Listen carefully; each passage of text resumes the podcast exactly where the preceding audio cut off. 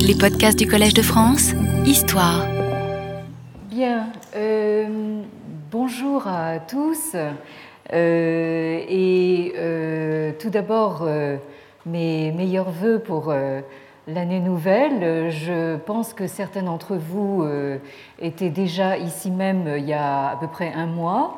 Et donc là, nous abordons une, une nouvelle année qui euh, sera, je pense que beaucoup d'entre vous le savent déjà, l'année du, buffle pour, les Chinois. et pour la petite histoire, donc cette année du buffle commence donc le dimanche 25 janvier. Hein. donc là, vous serez autorisé à refaire la fête donc, avec la communauté chinoise. Alors, euh, la première question euh, qu'on pourrait se, poser à propos euh, de ce titre de cours que je, propose est toute simple. Et d'ailleurs, c'est la première question que je me suis posée, à savoir pourquoi commencer par Confucius? Alors, je vois au moins euh, trois raisons euh, immédiates à cela. La première raison tient à un fait euh, observable de manière très générale, à savoir que Confucius est le premier, quand ce n'est pas le seul, non connu du grand public français, et plus généralement européen, et encore plus généralement euh, occidentale, dès lors qu'il est question de la tradition chinoise.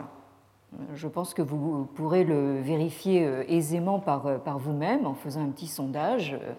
Demandez à n'importe quel homme de la rue hein, ce qu'il connaît de la culture chinoise et probablement le nom de Confucius sera à peu près le, seul qui émergera donc du sondage. Et pour cause, euh, ce personnage qui a vécu au 6e, euh, 5e siècle avant l'ère chrétienne, donc euh, il y a 2500 ans bien tassés, et dont la figure et l'enseignement ont fini par se confondre avec toute l'histoire de la Chine impériale du IIe siècle avant Jésus-Christ jusqu'au début du XXe siècle. Alors si vous faites le calcul, ça fait là aussi deux millénaires bien tassés. Euh, donc euh, ce personnage apparaît euh, aujourd'hui d'emblée et de manière évidente comme la figure fondatrice de la pensée et de la culture chinoise, autant dire de l'identité chinoise dans son entier. Et si vous avez entendu ma leçon inaugurale il y a un mois, vous saurez mes réticences à propos de ce mot identité. En tout cas, c'est ainsi que ce personnage est perçu dans le monde occidental, et c'est également ainsi qu'il est présenté, exalté, voire instrumentalisé dans le monde chinois actuel. Mais euh, encore faudra-t-il, et là c'est ce que je vous propose euh, de faire ensemble, euh, encore faudra-t-il se demander si cette identification de Confucius avec l'entité Chine a été vraie de tout temps. Je pense qu'il faudra aussi se demander ce qui a pu motiver une telle identification et enfin d'où cette identification provient historiquement. Alors une deuxième raison pour euh, ce choix de Confucius comme commencement, c'est que euh, actuellement le texte qui est le plus souvent associé à la figure de Confucius est celui de ses entretiens. en chinois le yu, donc on aura très souvent l'occasion d'y revenir. alors c'est un texte où sont consignés des dialogues entre le maître et ses disciples ou ses contemporains.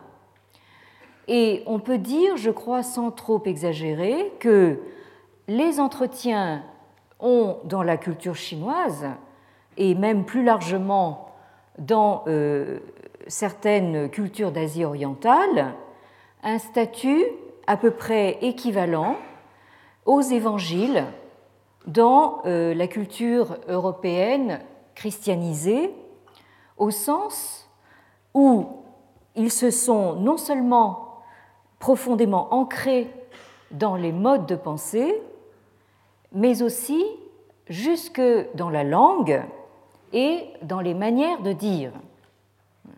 On aura souvent, je pense, l'occasion de euh, constater que euh, beaucoup d'expressions des entretiens euh, de Confucius sont encore employées de manière familière dans la langue courante en chinois aujourd'hui, euh, sans que les locuteurs euh, sachent forcément que ça vient des entretiens. ça me rappelle toujours un peu la plaisanterie qu'on fait à propos de, des pièces de Shakespeare. On nous dit les pièces de Shakespeare, c'est plein de citations. donc, c'est pour vous dire à quel point donc un texte comme celui-ci euh, apparaît comme non seulement fondateur, mais euh, a pénétré vraiment dans euh, le, tissu même de la culture chinoise. Or, il se trouve que c'est en donnant une traduction française des entretiens que j'ai fait mes premières armes en sinologie. Alors ma traduction est parue aux éditions du, Seuil en 1981. Alors ça fait, si je compte bien, presque 30 ans, mon Dieu. Euh, et euh, donc elle, elle, se présente donc de cette façon. Euh, vous avez donc la traduction des, entretiens avec donc le texte chinois derrière pour pouvoir évaluer par vous-même donc la qualité euh, de la, la traduction. Donc euh, j'ai, euh, d'une certaine manière, et ça c'est justement ma deuxième raison de commencer par Confucius, j'ai l'impression de revenir à un amour de jeunesse. mais on pourrait dire que cette notoriété de Confucius et de ses entretiens est en même temps un paradoxe là, je crois que ce mot de paradoxe, je serais très souvent euh, amené à l'utiliser euh, parce que je perçois encore, au bout de 30 ans de fréquentation, je perçois encore Confucius et plus encore ses entretiens comme un immense paradoxe. Hein, je vais m'employer à vous expliquer pourquoi. Mais dans l'immédiat, on peut dire que c'est un paradoxe, cette notoriété, parce que euh, la connaissance que croit avoir le grand public occidental de ce personnage s'arrête en général à son nom. Hein. Alors je vous ferai remarquer d'emblée qu'il s'agit d'un nom euh, latinisé de surcroît, hein, euh, ce qui explique sans doute qu'il soit plus facile à retenir que d'autres noms chinois difficilement prononçables. Alors, quant à ce que ce personnage a pu penser, euh, dire ou enseigner, euh, là, il faut avouer que les connaissances deviennent très vite assez vagues euh, ou réductrices jusqu'à la caricature. ce qui explique d'ailleurs qu'on ait pu lui attribuer les maximes les plus diverses et les plus contradictoires.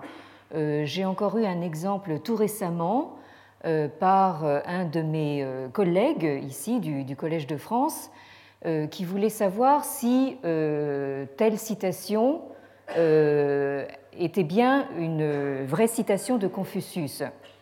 je crois que cette citation disait Quand les mots perdent leur sens, les gens perdent leur liberté.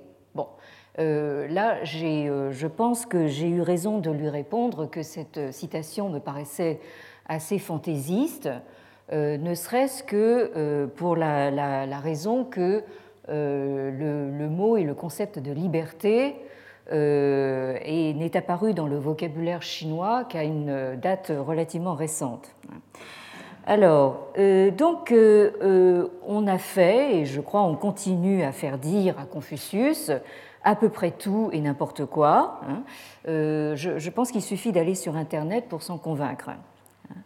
Alors, à ce titre, il n'est sans doute pas inutile et justement, ce, collègue du Collège de France m'a conforté dans cette idée euh, de euh, chercher à aller au-delà euh, des poncifs et à fournir à l'honnête homme ou à l'honnête femme que vous êtes d'aujourd'hui hein, des éléments d'information précise.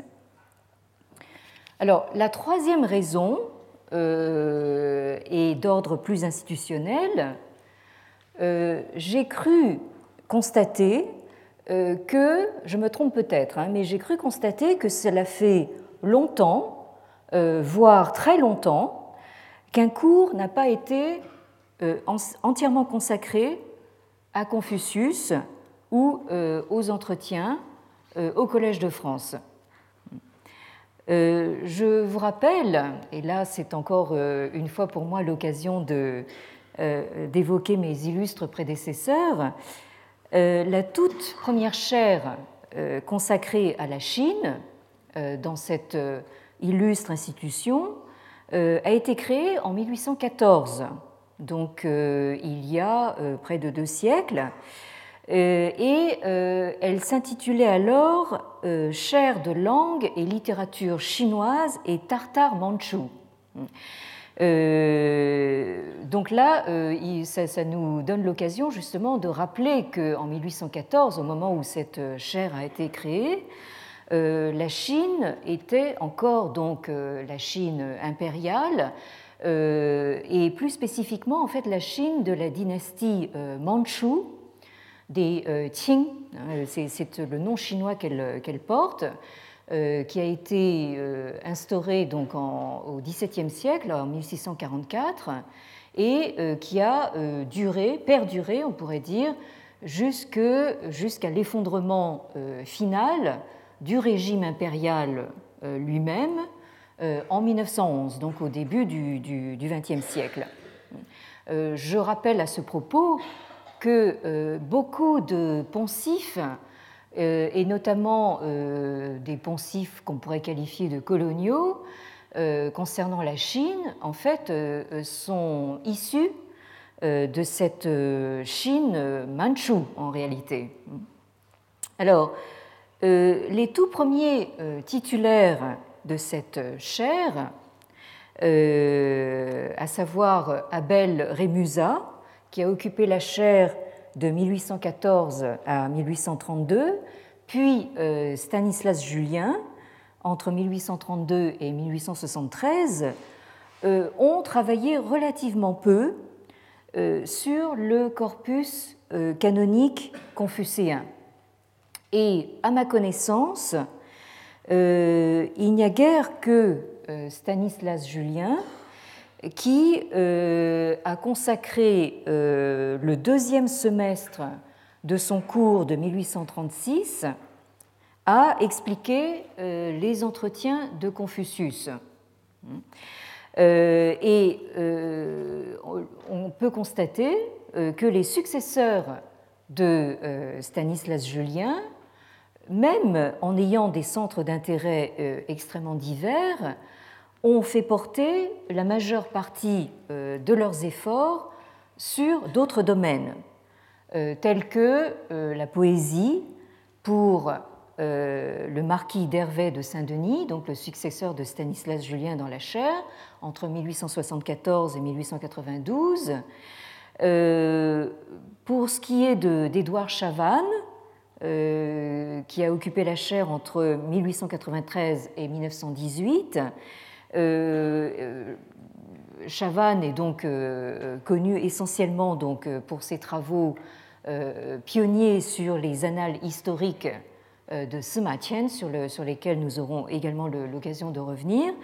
Euh, et euh, Chavannes, entre beaucoup d'autres choses, euh, a effectué également un travail tout à fait novateur sur d'autres sources de l'Antiquité et de l'époque Han. Pour ce qui est d'Henri Maspero, donc, qui a occupé la chaire entre 1919 et 1945, euh, date euh, de sa, de sa mort dans un camp à, Buchenwald. Donc euh, Henri Maspero en fait a été surtout un pionnier dans les études taoïstes. Et quant à son éminent successeur Paul de Miéville, qui lui a succédé donc en 1946 et qui est resté sur cette chaire donc jusqu'en 1964, euh, Paul de Miéville euh, a euh, laissé donc le, souvenir en fait d'une très grande avancée dans les études bouddhiques.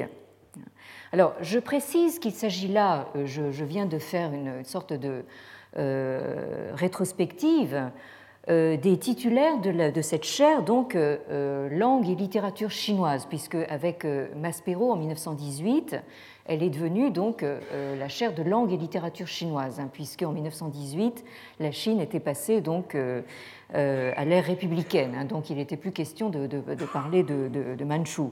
Alors, cela explique que je n'ai pas mentionné, si au cas où vous vous en étonneriez, un sinologue aussi éminent que Paul Pelliot, hein, dont on a évoqué la mémoire ici même donc, il y a peu de temps, euh, pour qui euh, a été créée une chaire de langue, histoire et archéologie de l'Asie centrale et qu'il a occupée entre 1911 et 1945, euh, c'est-à-dire à peu près donc en même temps que Henri Maspero.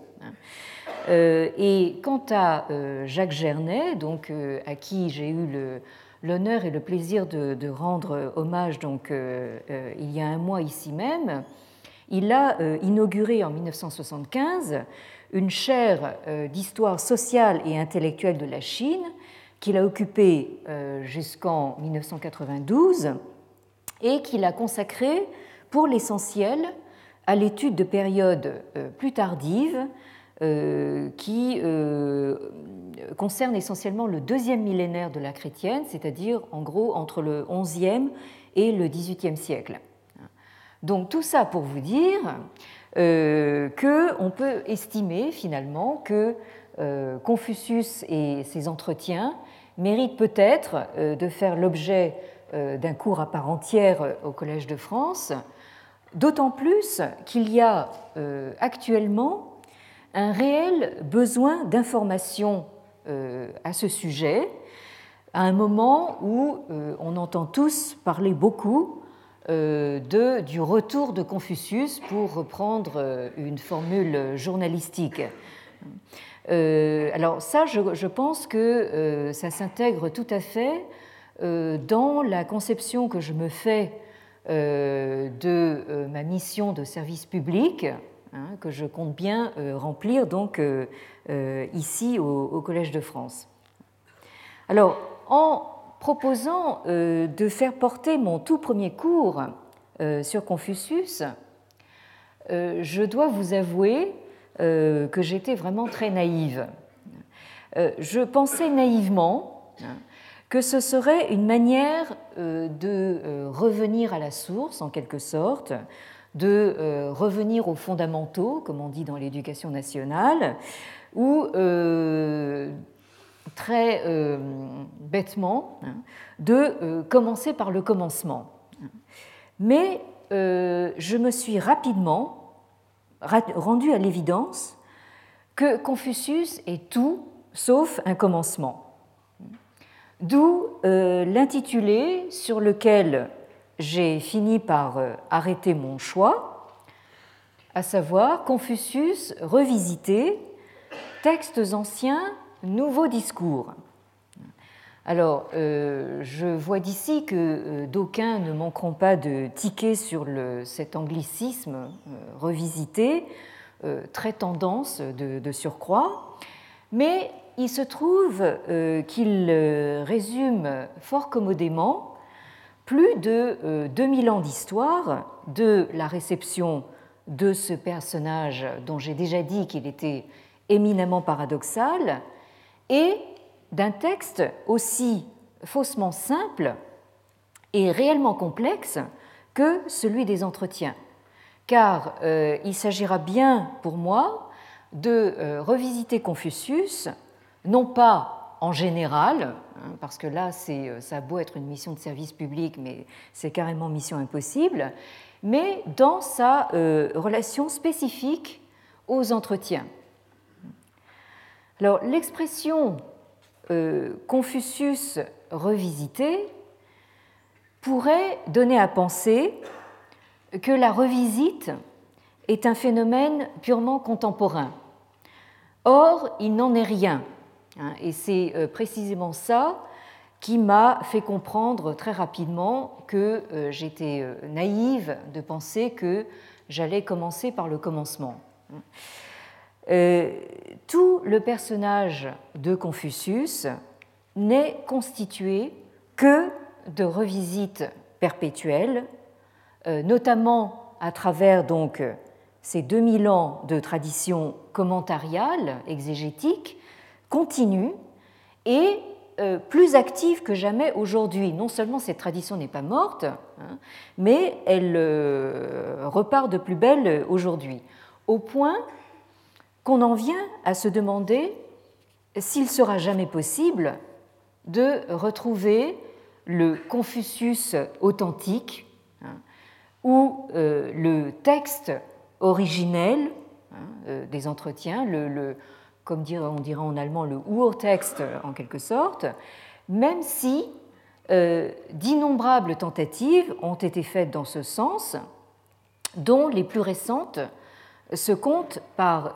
dizaines en Chine, mais aussi, et je dirais presque surtout, aux États-Unis, euh, et un petit peu aussi chez nous en Europe.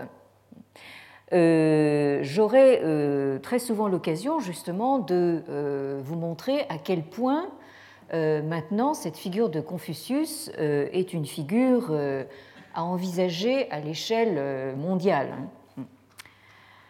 Alors, avant d'entrer dans le vif du sujet, hein, là je pense tout d'un coup euh, excusez-moi, mais euh, je suis un petit peu la reine des digressions. Alors je, crois qu'il va falloir que je me contrôle un petit peu ici dans le cadre du Collège de France, mais tous les étudiants euh, qui ont suivi mes cours jusqu'ici connaissent mon, goût pathologique pour la, digression. mais je ne peux pas m'empêcher ici de penser à ce fameux passage du Zhuangzi euh, qui commence ainsi, justement. Hein. Euh, il y a eu le commencement. Hein. Et la phrase d'après, c'est euh, Il y a eu le commencement de ce qu'il n'y a pas eu comme commencement. Hein. La, troisième phrase, suivante, c'est il y a eu le commencement de ce qui n'y a pas commencé de commencer, et ainsi de suite. Donc là, vous allez voir qu'on va mettre un temps fou à, à commencer. Donc, euh, euh, donc il me paraît euh, nécessaire de faire un assez long tour d'horizon de ce que j'appellerais la question Confucius, tout en gardant constamment à l'esprit deux points importants, à savoir d'abord quels sont les enjeux de ce phénomène actuel de renouveau confucéen et euh, je serais presque tentée, justement, comme euh, lors de ma leçon inaugurale, de parler de revival confucéen. Là aussi, euh, les puristes, je les vois froncer du sourcil. C'est un nouvel anglicisme, mais je suis obligée de l'employer à dessein, comme on va le comprendre plus tard. Alors, il s'agit en effet de prendre la mesure exacte de euh, la fièvre confucéenne actuelle, à la fois donc pour l'observer dans toute son ampleur et sous tous ses aspects, car euh, après tout, il faut bien se dire que ça n'est qu'un énième avatar, ça n'est que jamais que la énième fois que Confucius ressurgit de sa boîte et reprend du service. Mais notre but sera aussi de discerner dans cette nouvelle effervescence ce qui est susceptible de permettre une revisite critique des vulgates établis. Euh, euh, c'est-à-dire, je pense que euh, s'intéresser à ce qui se passe sous nos yeux aujourd'hui, c'est à la fois vouloir s'engager dans une investigation curieuse et critique et procéder à une réévaluation de la tradition sur laquelle euh, les intellectuels contemporains, qu'ils soient chinois ou non, pensent euh, pouvoir tabler. Ça, je, crois que euh, cette dimension contemporaine hein, peut évidemment vous paraître très contestable, mais je pense qu'elle est indispensable et elle, comment dire, elle rentre dans euh, ma propre perspective euh, qui, euh, comme je l'ai dit il y a un mois, en fait, refuse cette espèce de schizophrénie entre une espèce de Chine ancienne et révolue et une Chine moderne et contemporaine qui serait totalement déconnectée de son passé.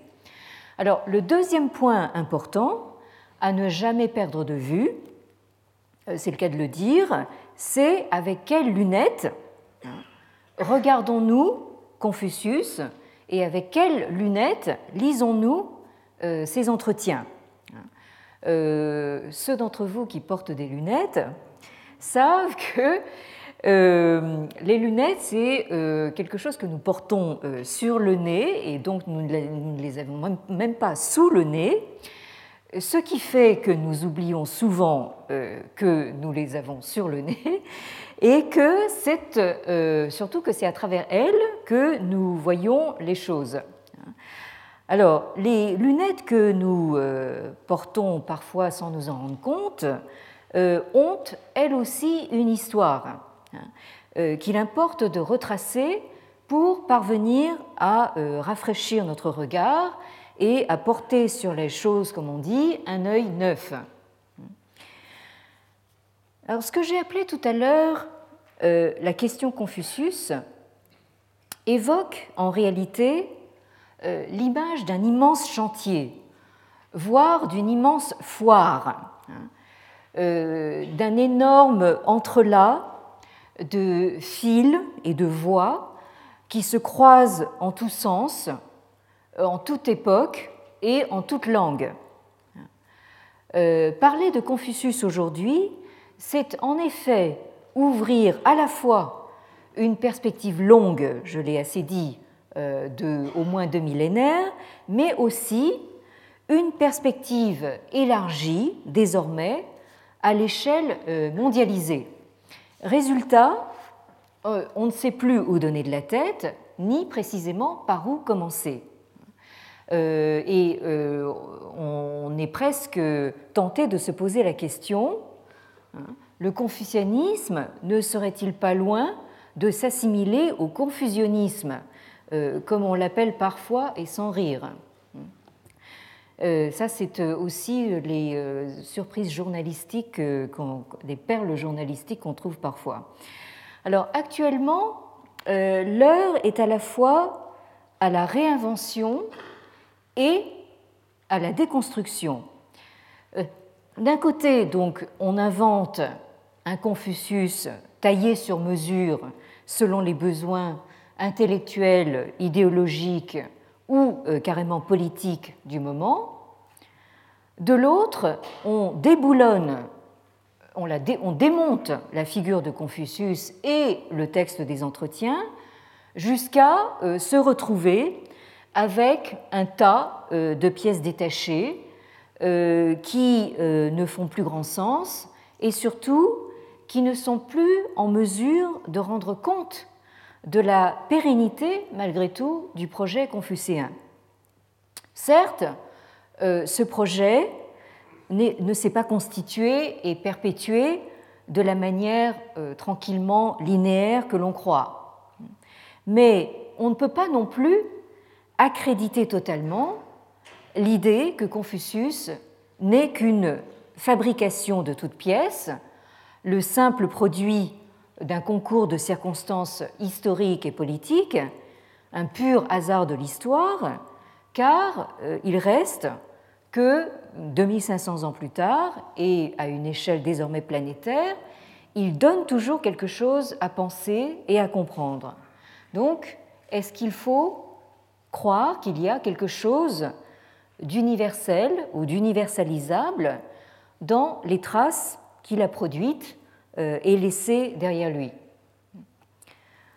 Donc, pour moi, euh, et pour vous aussi, par la même occasion, euh, toute la difficulté sera de tenir constamment deux extrémités, deux bouts à la fois.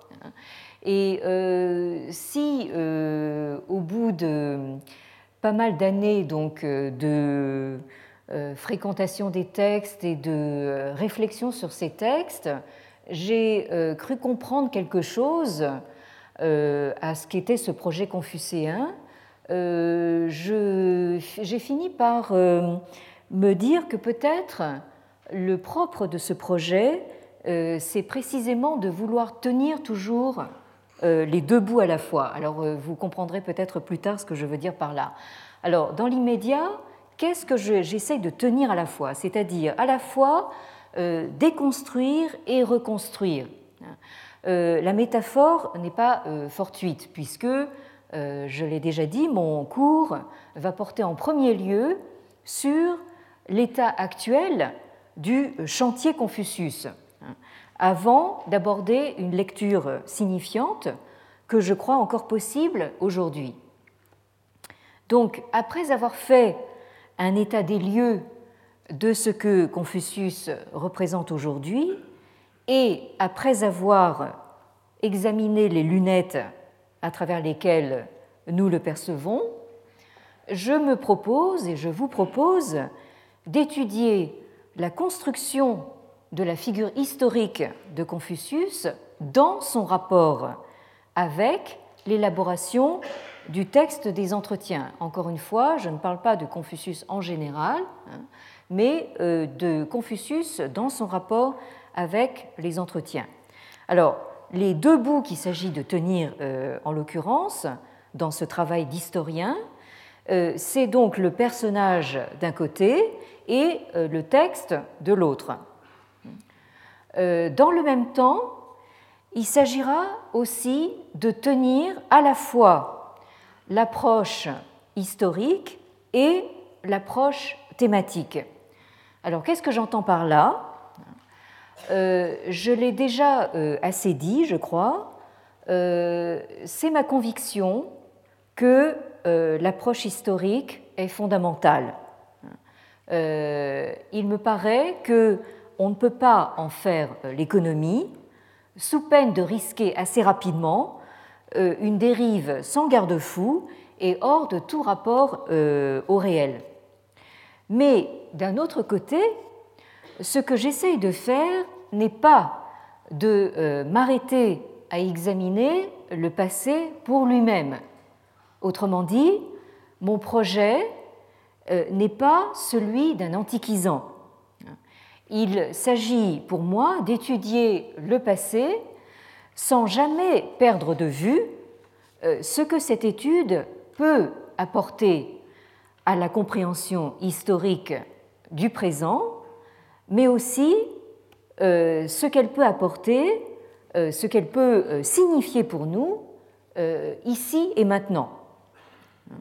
Et je reprendrai à ce propos les mots assez justes de François Doss, qui parlait en ces termes donc de l'histoire intellectuelle, hein, de l'exercice que constitue l'histoire intellectuelle. La double difficulté, je cite, hein, la double difficulté de l'histoire intellectuelle est de penser ensemble la restitution d'une pensée pour elle-même dans sa logique singulière, dans son moment d'énonciation, dans son contexte historique précis d'apparition sans délaisser le message qu'elle porte à travers le temps jusqu'à notre actualité, ce en quoi elle nous parle de notre contemporanéité. Fin de citation.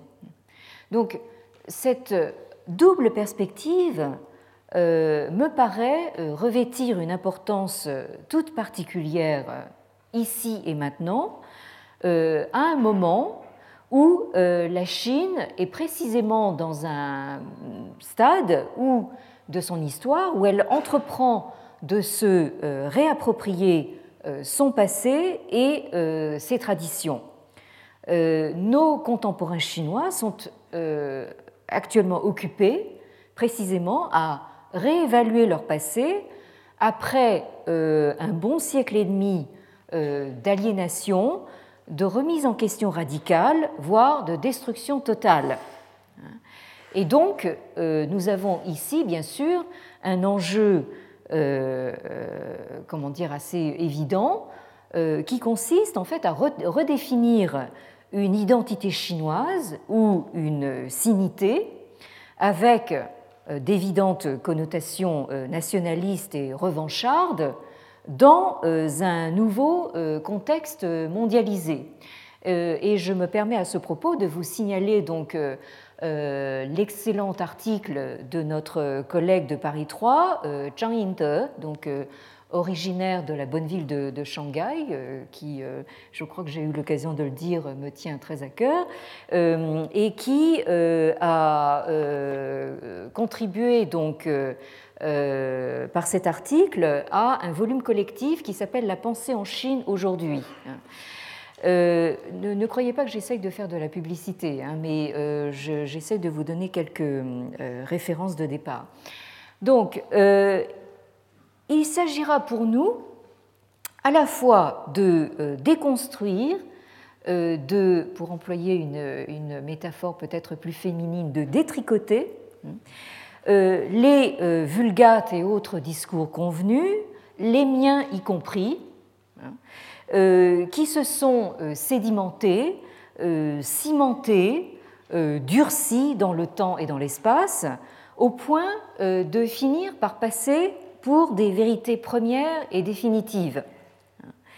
Et dans le même mouvement, il s'agira de reconstruire, ou du moins euh, tenter de reconstituer, des éléments de réalité historique qui devraient nous amener, en tout cas c'est ce que j'espère, à voir Confucius sous un autre jour. Alors non plus le Confucius euh, canonisé euh, et momifié par plus de deux millénaires de culte, de vénération et de tradition. Euh, donc Confucius embaumé et momifié, repris et infléchi dans de nouvelles orientations par les lectures européennes à partir des XVIIe et XVIIIe siècles, hein, qui ont d'une certaine manière inventé euh, le Confucius que nous, qui nous est plus familier à nous, Européens, hein, euh, et qui est euh, désormais entré dans la culture occidentale avec sa doctrine. Hein, si vous allez sur Internet, on vous présentera toujours Confucius avec sa doctrine, voire sa philosophie. Alors, à ce propos, il sera important pour nous de voir à quel point euh, ces lectures européennes, donc en termes de euh, catégories et de concepts européens, hein, je citais tout à l'heure euh, cette pseudo-citation donc de, Confucius hein, qui inclut le mot liberté. Donc, à, quel point c'est cette catégorisation donc, et cette conceptualisation européenne ont déterminé et conditionnent encore aujourd'hui le type de questionnement auquel euh, nous soumettons ce que nous avons pris l'habitude d'appeler le confucianisme, qui, je le rappelle, est lui-même, tout comme le nom euh, latinisé de Confucius, une invention européenne. Euh, nous avons pris l'habitude, en parlant de confucianisme, hein, en parlant de ce isme, de nous demander hein, est-ce que c'est une philosophie? Et dans ce cas, est-ce que ça comporte une métaphysique? Nous nous demandons aussi très souvent, est-ce que c'est une religion? Ou du moins, est-ce que ça comporte une dimension transcendante ou bien est-ce qu'il faut parler de pure immanence? Bon, euh, est-ce que c'est un système euh, politique euh, Et dans ce cas, est-ce qu'il faut le réduire à du despotisme oriental hein, ou à des relations de pure et simple soumission à l'autorité sans aucune médiation hein? Avec évidemment alors à la clé euh, tous les débats encore euh, euh, brûlants d'actualité sur l'adoption de la démocratie en Chine. Alors, il s'agira donc pour nous d'entreprendre ces travaux de fouille et d'excavation au-delà ou en deçà, ça dépend du point de vue, hein, en deçà de cette doctrine, afin de retrouver autant que faire se peut sous l'épaisse euh, sédimentation à la fois des traditions chinoises et des représentations européennes, qu'est-ce qu'il s'agira de retrouver? Le Confucius, je préférerais parler de, euh, en termes chinois de maître Krong, le maître Krong euh, vivant et parlant. Hein. là, je fais allusion à ce que disait de lui le poète américain Ezra Pound, hein, qui parlait de euh, The Live Man Speaking, hein, c'est-à-dire donc l'homme vivant euh, parlant. Hein. donc ce, ce, maître cron, vivant et parlant, tel que nous le voyons agir et parler dans ces entretiens, tout en restant conscient, ça c'est très important cependant, que ce que les entretiens nous disent de lui n'est pas euh, garant d'authenticité ni d'exhaustivité. Autrement dit, ne croyez pas que c'est en lisant euh, les entretiens que vous pourrez être sûr de connaître le vrai, l'authentique maître Cron, et euh, encore moins de le connaître dans son entier. je comparais tout à l'heure le statut des entretiens euh, à celui des, évangiles, et bien là, euh, c'est justement l'occasion de se dire qu'il ne faudrait pas prendre les entretiens pour parole d'évangile, justement.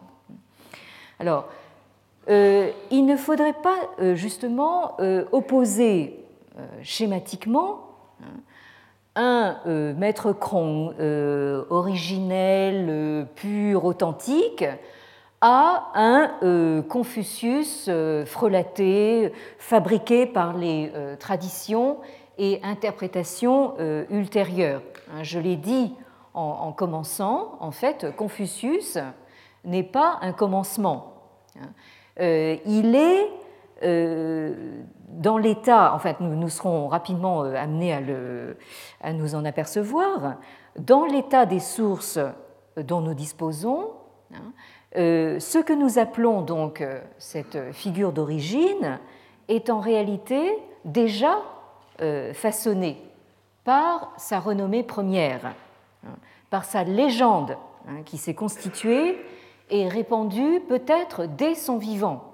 Là, je, serai sans doute amené à porter une certaine intention à la formation de la légende hein, de, Confucius, parce que sinon on ne s'explique pas comment quelqu'un euh, qui se considérait lui-même comme un raté, et qui euh, l'était sans doute, hein, euh, tous les témoignages contemporains l'attestent, comment ce raté a pu connaître une telle fortune postérieure. Donc il y a sûrement des éléments d'explication que nous n'avons pas encore.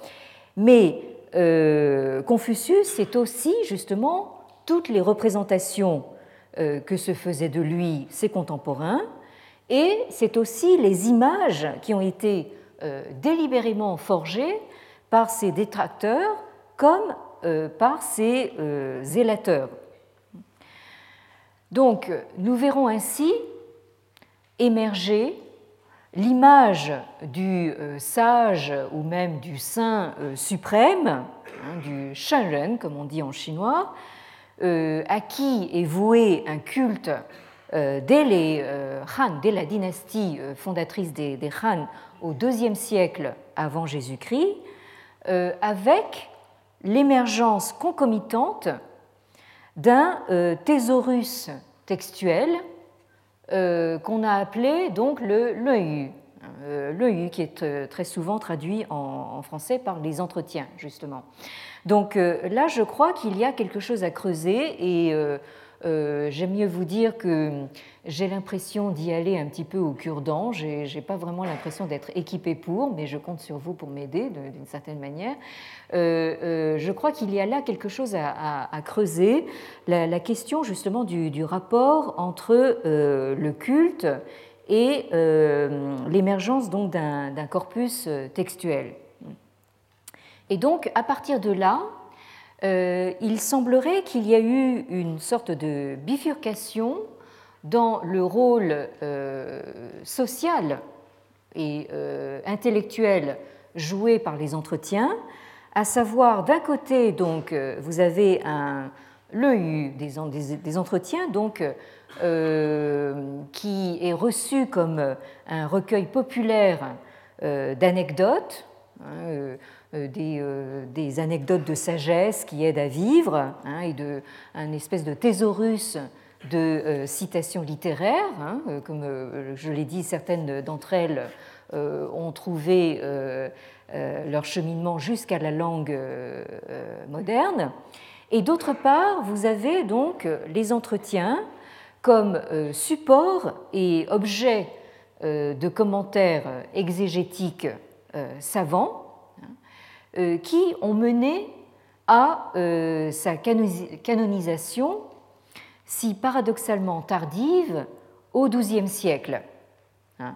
Et alors là, euh, justement, ce, stade de la canonisation nous emmène au-delà, je dirais bien au-delà, hein, et ce sera probablement l'objet d'un autre cours, à partir des sons et pendant euh, tout le deuxième millénaire euh, de l'ère chrétienne. Euh, donc il y a toute cette aventure néo-confucéenne. Alors là, vous avez un autre néologisme de la sinologie occidentale. Alors là, il faudra vous habituer justement à tous ces néologismes, puisque il faudra surtout pas vous mélanger les pinceaux quand je vais commencer à vous parler du euh, néo-néo-confucianisme, c'est-à-dire euh, qui euh, n'a rien à voir, donc, ou plus exactement, enfin, qui désigne quelque chose d'autre que ce néo-confucianisme qui, lui, désigne donc ce renouveau confucéen post-bouddhique qui apparaît de manière visible à partir de justement de cette période Song, c'est-à-dire à partir, euh, en gros, hein, pour vous donner des, repères que vous connaissez, hein, euh, à, partir de l'an 1000 de la chrétienne. Hein, donc, on pourrait dire que ce renouveau confucéen change complètement la donne et explique donc beaucoup d'éléments justement, notamment concernant la transformation philosophique euh, de l'enseignement confucéen jusqu'à ses réinterprétations modernes par le néo-néo-confucianisme. Est-ce que vous me suivez hein, toujours? Bien.